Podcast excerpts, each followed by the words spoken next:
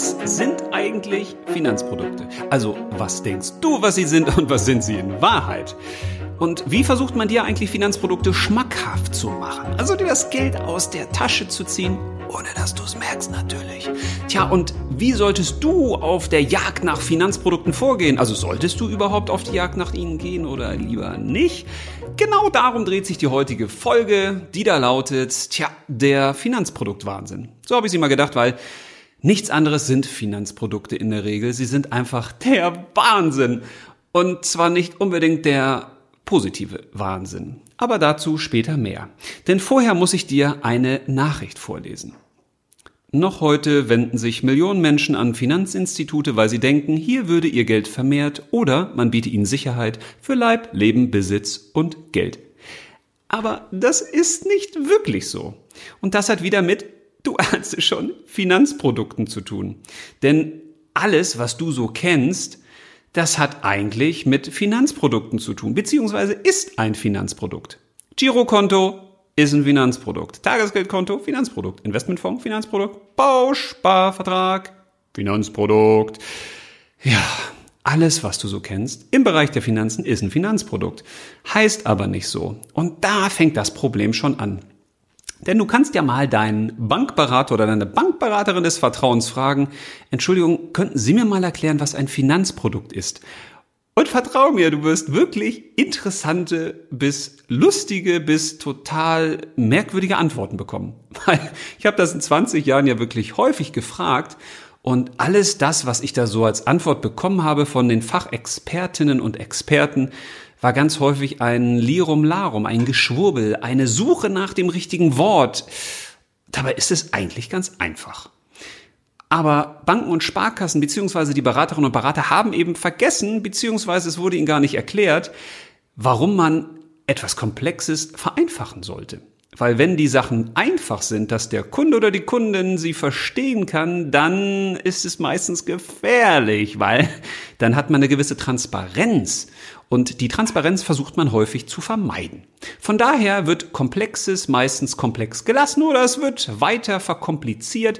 Aber genau in diesem Podcast will ich das Gegenteil erreichen. Ich will die Sachen vereinfachen. Ich will aus komplexen Dingen das Wichtige herausfokussieren. Ich will mich auf die Kerne fokussieren. Weil bei Finanzprodukten Tja, da ist es irgendwie so wie im Supermarkt. Also wenn du schon mal im Supermarkt warst, in der Regel ist das ja schon mal passiert, und du gehst so an der Kühltheke vorbei, dann kann es sein, dass du da, wenn du mal durchzählst, vielleicht 50, 60, 70, 80, keine Ahnung, was einen großen Supermarkt du hast, Joghurte finden wirst. Und da wirst du dich fragen, wer brauchen so viel Joghurte? Oder heißt es Joghurts? Aber bei der Käsetheke geht's genauso weiter. Und da findest du Käse über Käse über Käse. Aber diese Sachen kannst du wenigstens essen. Also wenn sie dir schmecken. Ne? Aber Finanzprodukte, die gibt es wirklich wie Sand am Meer und die meisten davon braucht kein Schwein. Und das Problem ist, die kann man noch nicht mal essen. Die kosten aber so richtig Geld entweder einmalige Abschlussprovision oder laufende Gebühren oder Verwaltungsentgelte oder naja, manchmal hat man auch das Risiko, dass äh, durch die Geldanlage, also das Finanzprodukt, das Geld, was man da reinsteckt, vielleicht auch ein bisschen weniger wird oder dass man es im Zweifel gar nicht wieder sieht. Hm, also sollten wir uns dem Thema Finanzprodukte doch mal ein bisschen nähern, obwohl das Wort ist nicht richtig sexy, oder? Also, wenn ich davon sprechen würde, dass Finanzprodukte wirklich was Bahnbrechendes sind, was Tolles, dann würdest du schon im Kopf sagen, hä, Finanzprodukt klingt total unsexy, langweilig. Eigentlich hat man überhaupt keinen Bock, über so ein Thema zu reden. Und genau das ist auch das Problem. Weil die Leute kaum Bock haben, sich mit so langweiligen Themen zumindest einmal zu beschäftigen, gehen sie ja zu den sogenannten Expertinnen und Experten und suchen sich da ein Rat. Das Problem liegt allerdings hier schon im Wort. Wenn wir eine Beratung suchen, dann bekommen wir in der Regel keine Beratung, weil eine Beratung inkludiert ja das Wort Rat. Und ein Rat kann man nur dann geben, wenn man den anderen, also dem, dem man den Rat geben möchte, auch kennt. Weil wenn du jetzt sagen würdest, oh du, ich habe Probleme mit meiner Partnerin oder mit meinem Partner, was soll ich denn da tun? Dann würde ich ja erstmal sagen, äh, ich kenne weder dich noch deine Partnerin oder deinen Partner. Ich habe kein Problem, dir irgendwas zu sagen, so die zehn goldenen Beziehungstipps. Aber um dir wirklich zu helfen, muss ich ja erstmal wissen, wer bist du, was ist dir wichtig, wie tickst du, wo tickst du richtig, wo tickst du vielleicht nicht so richtig und wie ist es bei deiner Partnerin oder bei deinem Partner. Also ich kann dir nur dann einen Rat geben, wenn ich dich wirklich kenne. Und jetzt stell dir mal selbst die Frage, kennst du dich denn eigentlich selbst? Weißt du selbst, was dir im Leben wichtig ist? Weil Geld und Finanzprodukte haben ja immer nur mit dem Leben zu tun. Na, und wenn du das noch nicht mal so richtig weißt, wie soll denn eine Finanzberaterin oder ein Finanzberater dir da überhaupt einen Tipp zugeben können? Und genau deshalb sind die meisten Ratschläge, die du bekommst, auch wirklich eher Schläge und weniger Rat, weil die Leute dich eben nicht kennen. Und da haben wir schon das große Grundübel. Denn Finanzprodukte, und das können wir relativ einfach in einen Satz packen, die sind und waren niemals etwas anderes als Hilfsmittel, mit denen man bestimmte Ziele und Wünsche schneller oder einfacher erreichen kann. Also nochmal, Finanzprodukte waren, sind und bleiben immer nur Hilfsmittel, mit denen man bestimmte Ziele und Wünsche schneller oder eben einfacher erreichen kann. Und an der Formulierung merkst du schon, sie haben keinen Selbstzweck. Ich meine, so ein Bausparvertrag, das ist ja das beste Beispiel. Okay, der hat im Gegensatz zu anderen natürlich noch so eine Bausparurkunde, die man in der Regel bekommt. Und diese Bausparurkunde, die kann man sich schön zu Hause an die Tapete tackern. Also ein schöner Bildersatz. Also wenn man zu Hause eine weiße Wand hat, dann könnte sowas Sinn machen. Ansonsten macht ein Bausparvertrag aus sich heraus erstmal überhaupt keinen Sinn. Es sei denn, man möchte gegebenenfalls bauen oder renovieren modernisieren, sanieren. Aber auch dazu gibt es natürlich Alternativen, aber das erzähle ich mal in einem anderen Podcast. Entscheidend ist also zu wissen, dass ein Finanzprodukt grundsätzlich immer nur ein Hilfsmittel ist. Das ist eben nicht selbst etwas, was so sexy ist, dass man es unbedingt haben muss. Also ich habe noch nie gesehen, dass irgendjemand vor einer Sparkasse oder einer Volksbank kampiert hat, weil die Montag das nächste Top-Produkt rausgebracht haben. Und mal ganz nebenbei, das ist auch gut so. Aber ich habe schon gesehen, dass Menschen, tja, sagen wir mal, vor gewissen Smartphone-Herstellerläden kampiert haben, weil da ein neues Produkt rausgekommen ist. Und das kann ich teilweise auch nicht verstehen. Aber zumindest ist das ein Produkt, was man anfassen kann, was einen klaren Mehrwert hat, wo vielleicht auch Menschen sagen, jo, das ist was Besonderes. Ein Finanzprodukt macht aber nur dann einen Sinn, wenn du ein Ziel oder einen Wunsch hast, den du auf einem anderen Weg nicht erreichen kannst oder den du nicht so einfach erreichen kannst. Und wenn man sich das mal vor Augen führt, dann müsste man ja schon mal sagen, Moment, also wenn ich diese Einschränkung habe, dann müsste ich mir doch grundsätzlich mal die Frage stellen, brauche ich Finanzprodukte denn überhaupt? Und wenn ja, wofür brauche ich die? Ein Finanzprodukt hat ja eben keinen Selbstzweck. Und wenn man das einmal verstanden hat, dann versteht man auch meine These, dass man im Zweifel nur zwei bis drei Finanzprodukte wirklich braucht. Auch dazu werde ich mal eine eigene Folge machen. Es wird dann zum Thema Finanzampel gehen, welche Finanzprodukte man wirklich braucht und welche man sich schenken kann, weil die allermeisten, 98 Prozent, kann man sich schenken. Aber dazu eben später mehr. Gehen wir nochmal zurück zu der Frage, was sind Finanzprodukte überhaupt, beziehungsweise wann brauche ich überhaupt diese Geld- und Finanzwelt mit ihren Finanzprodukten? Also versuchen wir es mal wieder zu vereinfachen. Und wir stellen uns erstmal vor, es gibt eigentlich auch wieder nur ganz wenige Möglichkeiten und Gelegenheiten, warum man ein Finanzprodukt brauchen könnte. Also natürlich, weil man Ziele und Wünsche hat und wo man sich dann wünscht, dass mit einem Finanzprodukt das Ziel oder der Wunsch schneller oder einfacher erreicht werden kann. Aber auch das können wir wieder fokussieren, herunterdampfen auf drei Dinge. Also, wann brauchst du eigentlich überhaupt ein Finanzprodukt beziehungsweise diese Geld- und Finanzwelt mit ihren ganzen Beraterinnen und Beratern und mit den Finanzinstituten und, und, und? Der erste Grund ist, du brauchst Geld. Also, wenn du Geld brauchst, dann kann es Sinn machen, dir einen Kredit zu holen, also auch wieder ein Finanzprodukt. Aber du brauchst, wenn du Geld brauchst, nicht unbedingt eine Bank oder Sparkasse.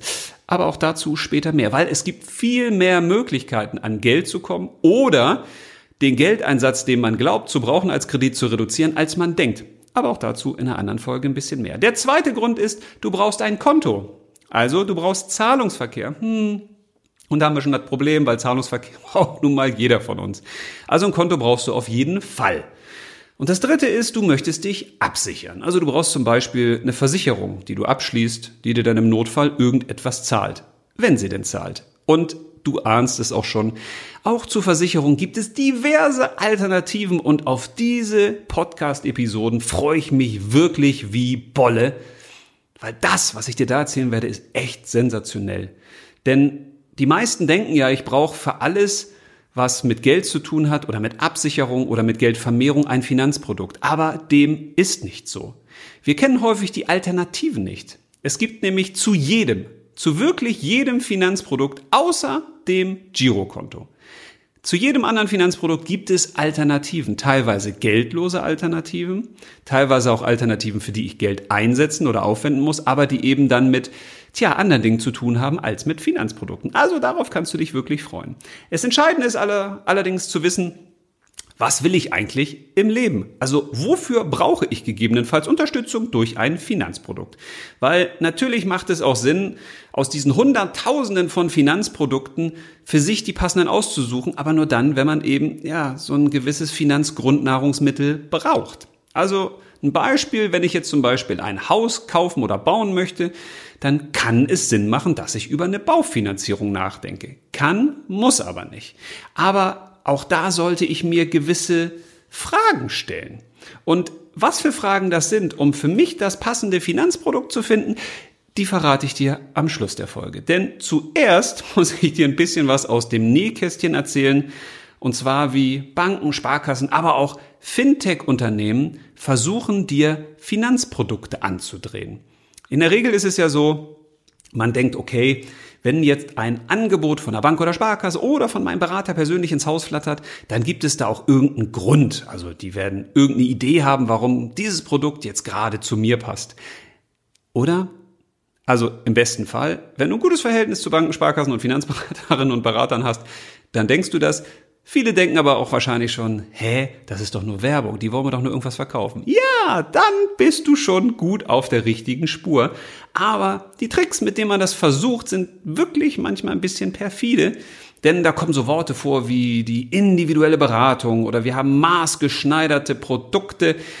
Aber auch da würde ich dir eine Empfehlung geben. Ganz egal, was man dir anbietet an einer neuen Versicherung, einem neuen Geldanlageprodukt, frag dich zuerst, habe ich überhaupt ein konkretes Ziel oder einen konkreten Wunsch, für den ich irgendein Finanzprodukt gebrauchen könnte? Weil das Problem ist, in dem Moment, wo man uns irgendetwas empfiehlt, uns zu irgendeiner Beratung einlädt, aus irgendeinem Anlass, dann kommt das ja aus der Außenwelt. Das heißt, ein anderer setzt den Impuls, in dem Fall dann das Fintech oder die Bank oder die Sparkasse oder der Finanzberater oder die Finanzberaterin. Aber der Impuls sollte immer von uns kommen. Weil nur dann stellen wir auch wirklich sicher, dass wir der Initiator dieser Aktivität sind. Das heißt, wir haben auch einen wirklich konkreten Bedarf. Und die meisten Beratungsgespräche zum Beispiel, die stattfinden, die haben mit dem Bedarf des Kunden, mit dem aktuellen Bedarf erstmal gar nichts zu tun. Und das ist eben auch schon das Problem. Deswegen gibt es ganz häufig auch so eine Produkte des Monats. Tja, das wird meistens nicht so genannt, weil dann wäre es ja offensichtlich, das ist jetzt hier irgendwie eine Produktschnäppchen-Rabattaktion. Zumindest wird es suggeriert. Aber Banken und Sparkassen haben so diese Angewohnheit, dass sie Vertriebsziele haben und diese Vertriebsziele müssen natürlich auch erreicht werden. Also gibt es auch gewisse Monate und in diesen gewissen Monaten versucht man dann gewisse Produkte zu vermarkten. Soweit ja auch okay. Das Problem ist nur, wenn man versucht, Produkte an Menschen zu verkaufen, die diese im Zweifel gar nicht brauchen. Jetzt könnte man sagen, naja, das können die Menschen auch selbst entscheiden. Ja, natürlich sollten sie das auch. Also wenn ich einen mündigen Kunden habe, eine mündige Kundin, dann kann er oder sie natürlich sofort entscheiden, okay, brauche ich das oder brauche ich das nicht. Da gibt's aber einen kleinen Haken, denn auch die Finanzindustrie hat erkannt, dass wir einfach gierige Greifer sind. Was heißt das? Wenn ich jetzt hier vor dir sitzen würde und ich hätte hier Gummibärchentüten, Stifte, vielleicht noch ein paar andere schöne Sachen und ich sag dir, die kannst du gerne mitnehmen. Ist umsonst. Dann würdest du wahrscheinlich sagen, oh, okay, nehme ich mal mit für die Kinder, für die Enkel, für die Nachbarn, für mich, für meine Frau, für die ungeborenen, unehrlichen Kinder, was auch immer. In der Regel werden die Sachen schnell weg. Das heißt, wir sind geeignet, ey, wenn es da was gratis und umsonst gibt, dann bin ich schon mal hellhörig. Und ich weiß nicht, wie viele hundert Aktionen ich davon schon mitbekommen habe, aber es waren wirklich etliche, wo man zu irgendwelchen Produkten irgendeinen Tankgutschein gratis dabei gegeben hat. Oder beliebt waren auch Teddybären zum Bausparvertrag, weil Oma und Opa dann gesagt haben, ach, das schließe ich fürs Enkelchen einfach mal einen Bausparvertrag ab, das ist ja auch gut für später, wenn er oder sie mal so bauen will und das überreiche ich denn mit einem schönen Teddy dabei. Das ist doch super. Also so zwei in einem, eine tolle Sache. Tja, also wenn man davon ausgehen würde, dass der Bausparvertrag wirklich eine tolle Sache ist, um fürs Enkelkind zu sparen, äh, ist es nicht, dazu aber in einer anderen Folge mehr, dann könnte man sagen, ja, ist doch super, da gibt's noch mal gratis was Tolles obendrauf und umsonst, aber in der Regel funktionieren wir Menschen nun mal auf die Art und Weise, dass man uns über solche Logangebote auch locken kann. Und dessen müssen wir uns bewusst werden. Denn es gibt nämlich zwei große Motivationsfaktoren im Leben, aber auch vor allen Dingen in der Finanzindustrie. Darauf gehe ich dann auch in einem anderen Video, hätte ich fast gesagt, in einer anderen Podcast-Folge nochmal dezidierter ein. Das ist Angst. Darüber werden in der Regel Versicherungen verkauft oder heute auch Geldanlagen. Die Angst vor dem Crash, vor dem großen Boom, Boom, Boom, dass das ganze Geld auf einmal weg ist und man hat natürlich die super Geldanlage, die das Geld dann schützt. Äh, auch ein Fehler. Aber der zweite Manipulationsfaktor ist neben der Angst die Gier. Und die Gier, die wird in der Finanzindustrie befriedigt, indem man zum Beispiel sagt, also das ist ein Produkt, da haben Sie tolle Aussichten auf die besten Renditen. Äh, äh, auch ein Fehler, das zu denken. Gibt's nämlich heute auch nicht, gab's früher auch nicht so wirklich, aber heute erst recht nicht. Und tja, das zweite beim Thema Gier ist dann natürlich, ja, du kriegst Rabatte. Du hast einen Mehrwert, du kriegst was kostenloses dazu. Also immer, wenn dir ein Finanzprodukt angeboten wird, wo irgendwas dabei hängt, lass es. Also ich habe ja auch schon viele Produktanbieter hier, die ich mir immer wieder angucke und dann bekam ich mal von einer Direktversicherung für eine Autoversicherung so ein Angebot, so ein schönes standardisiertes Angebot und da war dann eine Laubsäge dabei. Richtig, eine Laubsäge. Und dann frage ich mich auch, hä, eine Laubsäge? Was soll das denn sein? Also teilweise versucht man uns auch mit sehr bekloppten Logangeboten äh, zu interessieren. Und in dem äh, Beispiel war es denn einerseits ein Laubsauger und eine Stichsäge. Also ich konnte mir eins von beiden aussuchen. Aber auch diese, man könnte ja sagen, durchaus clevere Idee, mir so einen Laubsauger auch an die Backe zu tackern, tja, die wird dann flankiert mit der Frage, äh, was hat das eigentlich mit einer Autoversicherung zu tun? Also auch da sollte man doch zumindest irgendeinen Zusammenhang herstellen, oder? Aber jetzt stell dir mal vor, es kommt das neueste Smartphone deines Lieblings-Smartphone-Herstellers. Würdest du dann beim Smartphone zuschlagen, wenn es da einen Duftbaum dazu gäbe? Also würde der dich zum Kauf animieren? In der Regel ist es doch so, wenn es ein Produkt gibt und dieses Produkt ist so gut, dann steht es doch für sich. Produkte, die scheiße sind oder die sich schlecht verkaufen, ja, da muss ich entweder einen Rabatt draufsetzen oder die muss ich besonders bewerben.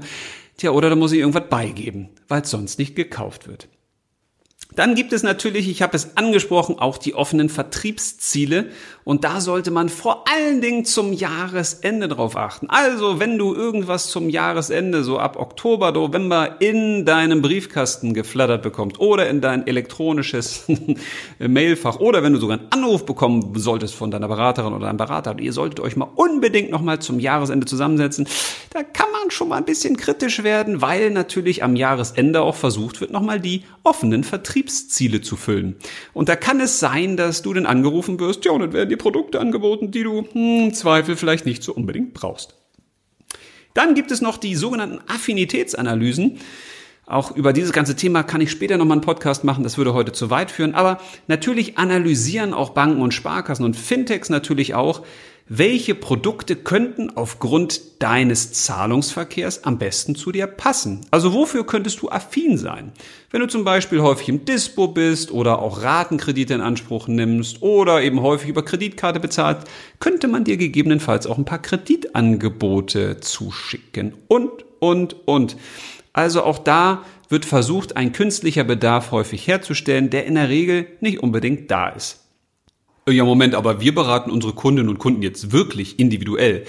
Ja, das ist auch ein Satz, den ich ja immer wieder häufig höre. Und die Frage ist natürlich, wenn dann wirklich mal ein Beratungsgespräch stattfindet, Ist das eine individuelle Beratung, die man dir da anbietet? Auch da kannst du kritisch sein und solltest kritisch sein, denn in der Regel, erstens wird dieses Beratungsgespräch mit einer Beratungssoftware durchgeführt. Und das ist natürlich auch erstmal nichts Verwerfliches. Das Problem an diesen Beratungssoftwaren ist allerdings, es gibt natürlich einen strukturierten Prozess. Das heißt, es werden strukturierte Fragen gestellt. Es sind in der Regel auch schon Produkte hinterlegt, die dir denn empfohlen werden. Manche dieser Produkte erscheinen sogar fast immer, ganz egal, was da angeklickt wird. Und es wird der Anschein erweckt. Also, du hast wirklich Einfluss auf die Produktempfehlung, die da am Schluss rauskommt. Auch da darf man immer mal ein bisschen kritisch sein. Auch beim sogenannten Anlagedreieck zweitens. Das ist nämlich auch etwas, wo häufig versucht wird, dir eine individuelle Anlage zu empfehlen. Aber auch hier steckt der Teufel denn so ein bisschen im Detail, wenn man dich dann fragt, Rendite, Sicherheit oder Verfügbarkeit. Was ist Ihnen da am wichtigsten? Ja, da könnte man natürlich sagen, also wenn ich jetzt sage Rendite, und ich kriege ein entsprechendes Produkt empfohlen, weil das ist mir besonders wichtig. Ja, glaubst du denn im Ernst, dass das empfohlene Produkt auch wirklich eine garantierte Rendite bringt? Oder wenn du jetzt sagst, also Sicherheit ist mir wichtig oder Verfügbarkeit, glaubst du, du bekommst denn diese Sicherheit wirklich? Und was heißt denn eigentlich Sicherheit? Also in der Regel bekommst du dann Produkte empfohlen, die garantiert keine hohe Rendite bringen. Ist ja klar. Sie sollen ja Sicherheit garantieren. Aber wenn du eine sichere Geldanlage hast, dann bringt die in der Regel eben wenig Rendite. Und dann hast du im Zweifel eine Geldanlage, die dich mehr Geld kostet, weil die kaum Rendite erwirtschaftet, weil die dich Geld kostet durch Abschlussgebühren, laufende Verwaltungsentgelte. Teilweise bist du dann sogar unter der Inflationsrate. Du verlierst also durch diese Geldanlage Geld und, und, und. Deswegen macht es nicht wirklich Sinn, auf diese Empfehlung wirklich zu bauen. Und das ist nämlich häufig ein ganz großes Problem. Wir denken, wir kriegen eine wirklich individuelle Beratung, aber in der Regel ist das nur eine kleine Maskerade. Jetzt könnten wir sagen, okay, das ist besser als nichts, aber meistens ist es eben auch nichts.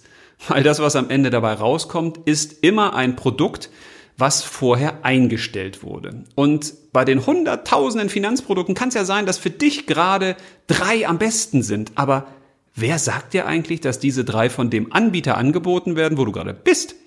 Denn jeder Anbieter hat natürlich nur eine sehr begrenzte Produktpalette, für die er dann teilweise auch Vertriebsprovision bekommt. Also sollte man immer sehr, sehr argwöhnisch sein erstmal, wenn man beraten wird zum Thema Finanzen.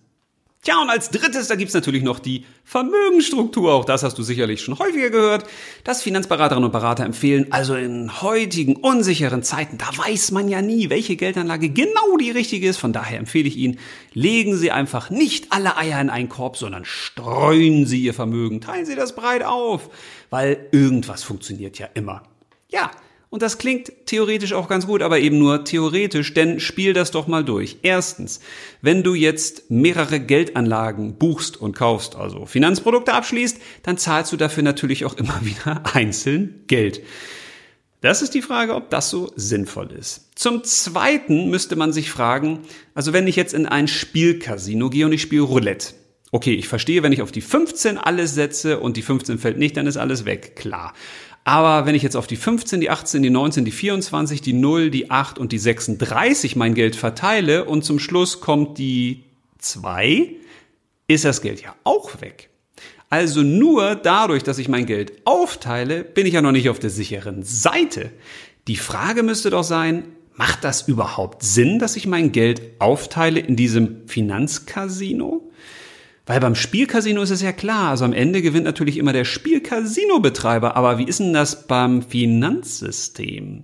Also auf jeden Fall gewinnt immer der, dem dieses Finanzsystem gehört, beziehungsweise der, der die Produkte verkauft, weil dem ist es ja eigentlich letzten Endes egal, was bei dir dabei rauskommt. Er kriegt ja seine Abschlussprovision oder seine laufenden Gebühren.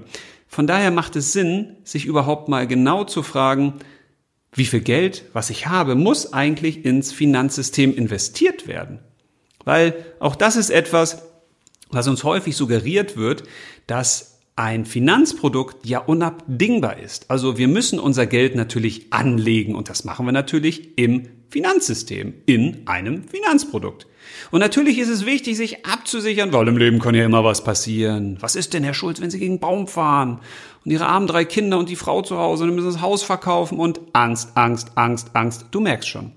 Also die große Frage ist, brauche ich eigentlich für alles im Leben Finanzprodukt oder kann ich mir die meisten Finanzprodukte nicht eben schenken?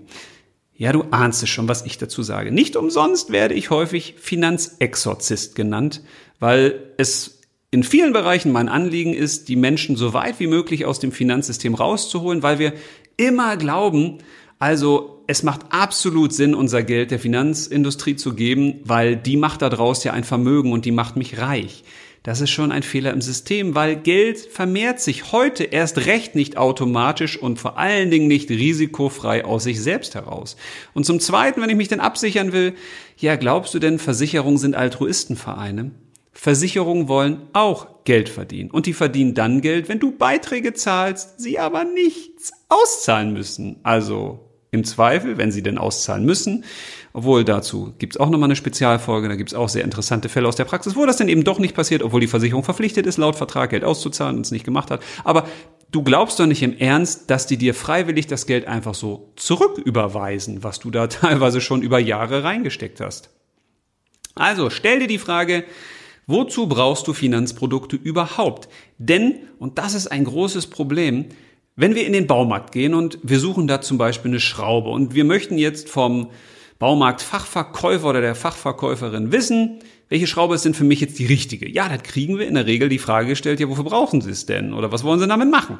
Und wenn ich ins Tiergeschäft gehe, dann fragt man mich, was, was für ein Tier haben Sie denn? Ne? Damit die mir das passend empfehlen können. Oder im Bekleidungsgeschäft ist es ja auch so, da guckt man mich an und sagt, mal, was passt mir eigentlich? Also, ne?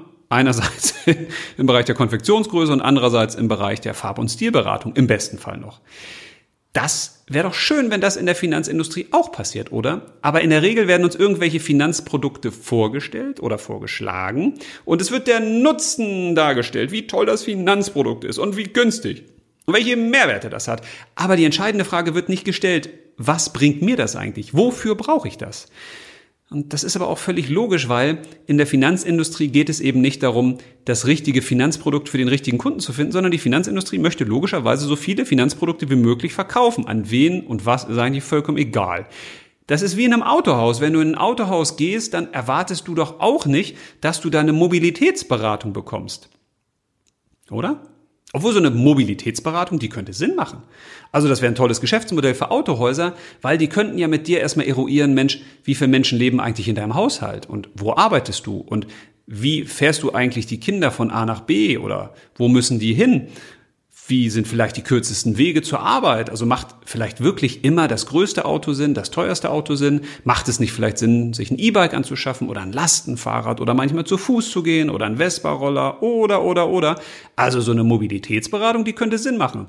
Für dich natürlich, aber fürs Autohaus doch nicht. Weil im Zweifel kommt ja dabei noch heraus, dass du eigentlich gar kein Auto brauchst, dass es viel bessere Alternativen für dich gibt.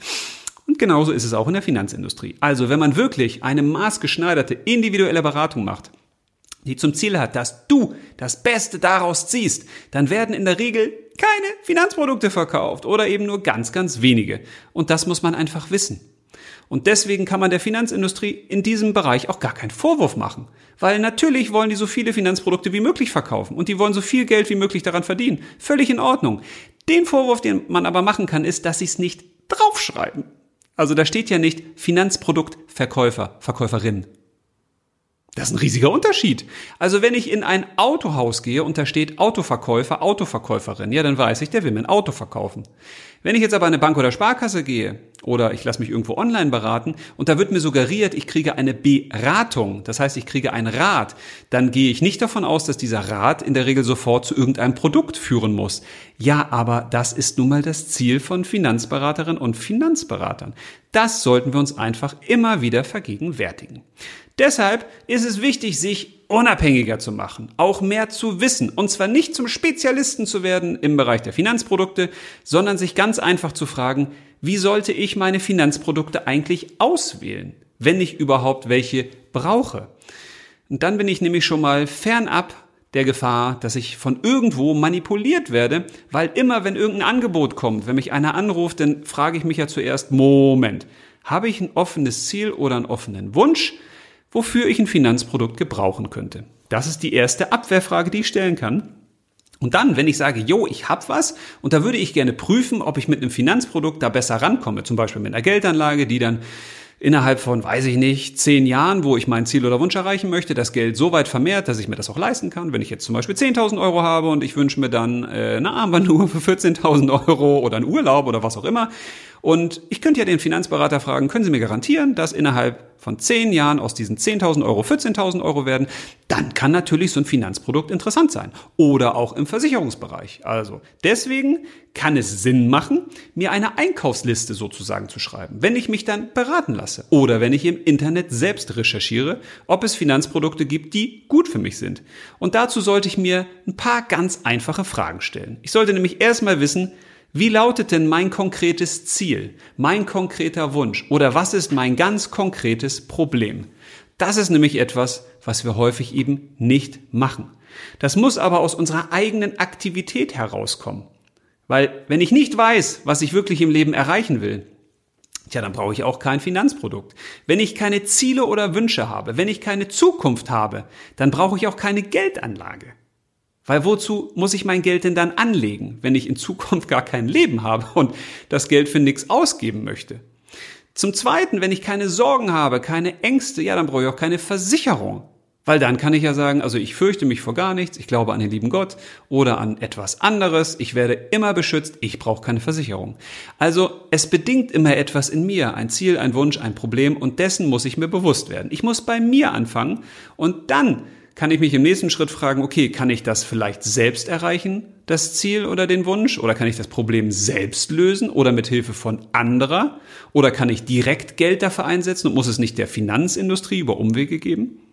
Als zweites, wenn ich dann sage, nee, das kann nur die Finanzindustrie. Da brauche ich eine Geldanlage oder einen Kredit oder irgendwas anderes.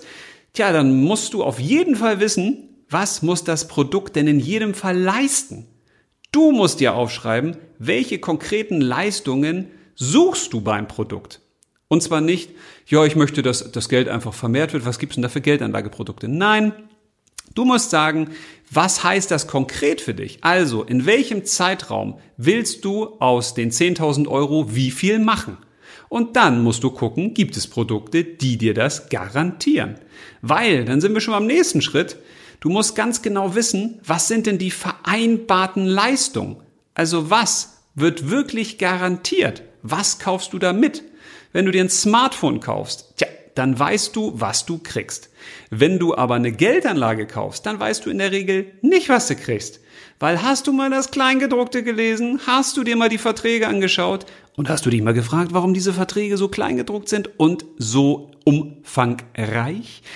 Ja, wahrscheinlich nicht, weil man möchte, dass du alles sofort auf den ersten Blick verstehst, weil der Teufel steckt ja nicht nur sprichwörtlich im Detail, der steckt auch wirklich im Detail, vor allen Dingen auch in der Finanzindustrie. Tja, und wenn du das dann weißt, also was soll das Produkt in jedem Fall leisten? Was sind die konkreten vereinbarten Leistungen? Bis wann brauche ich dieses Produkt überhaupt? Ne? Gibt es dann Zeitrahmen? Dann solltest du dich fragen, was bist du denn bereit dafür zu bezahlen? Jetzt wirst du sagen, was ist denn das für eine dumme Frage? Moment, ein Schritt zurück. Wenn du dir ein Smartphone kaufen willst und ich sag dir, das neueste Smartphone von Büb, das gibt es für 15.000 Euro, dann würdest du wahrscheinlich sagen, um, nö. Wenn ich dir sage, das gibt's für 1000 Euro, würdest du vielleicht sagen, mm, äh, 1000 Euro? Hm, wenn ich dir sage, das gibt's für 100 Euro, würdest du vielleicht sagen, oh, das ist interessant. Also will sagen, du hast ein Preisgefühl für gewisse Produkte. Du hast ein Gefühl, was bist du bereit dafür auszugeben. Dieses Preisgefühl haben wir bei Finanzprodukten überhaupt nicht. Wenn du eine Geldanlage abschließt oder wenn du eine Versicherung abschließt oder einen besonderen Steuersparmodellfonds, dann steht da zwar drin, was du an Gebühren zahlst, über die Laufzeit, einmalig, monatlich. Aber du hast gar kein Gefühl, was das bedeutet, weil das häufig eben in Prozenten ausgedrückt wird. Wenn du jetzt aber weißt, was das konkret bedeutet in Euronen, tja, dann verändert sich das häufig. Wenn du zum Beispiel sagst, du hast eine Geldanlage und dafür musst du erstmal 1000 Euro einmal auf den Tisch legen, weil das ist die Abschlussprovision. Dann würdest du im Zweifel sagen, ups, das ist aber viel. Ich würde sagen, hm, das ist aber eigentlich wenig, weil die meisten Geldanlagen haben mehr Abschlussprovision als 1000 Euro auf 10.000 Euro gerechnet. Also frag dich, was bist du bereit für dieses Produkt zu bezahlen? Weil das, was dir der Dienstleister, der Finanzdienstleister da anbietet, das ist ja eine Dienstleistung und ich weiß nicht, ob du bereit wärst, für eine Massage 500 Euro zu zahlen. Okay, kommt wahrscheinlich darauf an, was das für eine Massage ist. Aber in der Regel hast du dieses Preisgefühl für gewisse Dienstleistungen und das solltest du unbedingt auch für Finanzprodukte haben, weil ansonsten zahlst du in der Regel immer viel zu viel für Dinge, für die du, wenn du frei denken würdest und selbstbestimmt entscheiden könntest, kannst du nämlich da bezahlst du in der Regel viel zu viel und du würdest viel weniger zahlen, wenn du dich einmal hinsetzt und sagst, nee, also dafür, dass die mein Geld von 10.000 auf 14.000 Euro bringen innerhalb von 10 Jahren, da bin ich bereit, Summe X für zu bezahlen, sozusagen als Gebühr. Also ganz entscheidend, hier eine Klarheit zu haben. Tja, und dann musst du natürlich auch wissen, welche Risiken bist du eigentlich bereit einzugehen. Und die meisten Risiken sind den Menschen gar nicht bewusst. Vor allen Dingen, wenn sie Geldanlageprodukte tätigen und kaufen oder auch wenn sie Versicherung kaufen. Weil bei der Versicherung denkt man ja auch, na ja, da ist ja alles mit abgesichert. Und wenn ich den Notfall habe, hat ja der Berater so nett gesagt, wenn ich berufsunfähig werde, dann zahlt die Versicherung auch. Äh, ist in der Regel leider nicht so, weil Kleingedruckt ist, du weißt es. Also auch dazu werde ich diverse Podcast-Folgen machen, weil es ist entscheidend, sich die ganzen einzelnen Finanzprodukte, zumindest die groben Finanzproduktklassen mal anzuschauen, weil hier steckt wirklich der Teufel im Detail und es macht Sinn, mal eine andere Flughöhe einzunehmen. Also überhaupt mal auf die Finanzprodukte raufzugucken und sich dann mal klar zu werden, was ist das eigentlich? Ganz kurz und knackig erklärt. Wofür brauche ich das? Und brauche ich das überhaupt? Weil, wie gesagt, ich habe schon erwähnt, die meisten Finanzprodukte braucht man nicht. Also, falls du dich beraten lassen solltest, egal zu welchem Thema, dann frage dich, wenn eine Empfehlung von deiner Beraterin oder von deinem Berater kommt, immer zwei Fragen. Erstens, was ist der grundsätzliche Sinn des Produkts? Also warum gibt's das überhaupt? Und da wird schon spannend. Weil häufig wird dann Schwurbelei angestartet bei den Beraterinnen und Beratern. Es wird wieder ganz viel erzählt, Lirum, Larum, das klingt gut. Aber besinne dich immer wieder zurück auf die Frage, was ist der grundsätzliche Sinn des Produkts? Warum gibt's das? Weil diese Frage muss vereinfacht werden. Und wenn viele das nicht erklären können, dann sollte man sofort die Finger davon lassen. Also wenn man nicht erklären kann, warum man ein Smartphone überhaupt in der Hand halten sollte, wofür dieses Smartphone da ist, ja, dann macht es keinen Sinn, ein Smartphone zu kaufen. Und genauso ist es bei Finanzprodukten. Also man muss dir das Produkt kurz, knapp und knackig erklären können. Und die zweite Frage ist, die du dir stellen solltest, was sind eigentlich meine persönlichen Vorteile, die ich, Achtung, erst durch das Produkt bekomme? Also das bedeutet, wobei und wie konkret unterstützt mich das Produkt eigentlich? Das heißt, du solltest dich fragen, erstens, was ist das für ein Produkt? Was kann das? Wie funktioniert das? Ich sag mal so, wenn du jetzt so einen Mähroboter hättest zu Hause, der dir auch die Haare schneiden kann, dann könnte man sagen, boah, das ist ein super Zusatzfeature. Die Frage ist allerdings, brauchst du das? Ist das ein Mehrwert, den du dir leisten möchtest oder sagst du, auf diesen Mehrwert kann ich gut und gerne verzichten? Und dann solltest du dich eben auch fragen, was sind die Risiken? Was sind nicht nur die Vorteile, sondern welche Risiken gehe ich da auch ein? Du solltest konkret eine Checkliste für dich haben, weil mit dieser Checkliste, das ist wie eine Einkaufsliste, du gehst ja auch in der Regel nicht ohne Einkaufsliste in den Laden und wenn du ohne Einkaufsliste in den Laden gehst, dann kommst du in der Regel mit Produkten nach Hause, die du im Zweifel vielleicht gar nicht so am Anfang kaufen wolltest, so Impulskäufe. Und das passiert eben in Finanzberatung auch, dass wir häufig darauf reinfallen und sagen, naja, wir warten mal, wir gucken mal, was passiert. Wir haben ja die Expertin und den Experten da drüben und der oder die wird mir schon erklären, was das Richtige für mich ist. Du solltest aber die Anforderungen stellen und der andere, also die Beraterin oder der Berater, muss über diese Hürde rüberspringen und deine konkreten Anforderungen erfüllen. Dreh es um. Mach einfach eine Einkaufsliste. Geh in die Beratung und sage, das möchte ich von dir haben, das suche ich, welches Produkt bei dir kann das? Und dann erklär mir das auch ganz konkret, wie funktioniert das und was sind meine konkreten Vorteile. Das war's zum Thema Finanzprodukt Wahnsinn. Ich bin echt froh, dass ich diese Folge durchstanden habe, weil Finanzprodukte sind nicht wirklich das, worüber ich am liebsten rede. Trotzdem werde ich noch einige Folgen dazu machen, vor allen Dingen, welche Finanzprodukte eigentlich wirklich zu empfehlen sind, ganz wenige. Welche Produkte unter Umständen zu empfehlen sind, wenige. und welche Produkte überhaupt nicht zu empfehlen sind. Ganz viele. Tja, also darauf kannst du dich freuen. Ich hoffe, in dieser Folge war die eine oder andere gute Idee für dich dabei. Falls du Fragen hast, Ziele, Wünsche, schreib mir einfach auf Instagram und vielleicht gucke ich da ja mal rein. Also in dem Sinne, mach's gut. Ich freue mich schon auf die nächste Folge. Alles Liebe und leb los.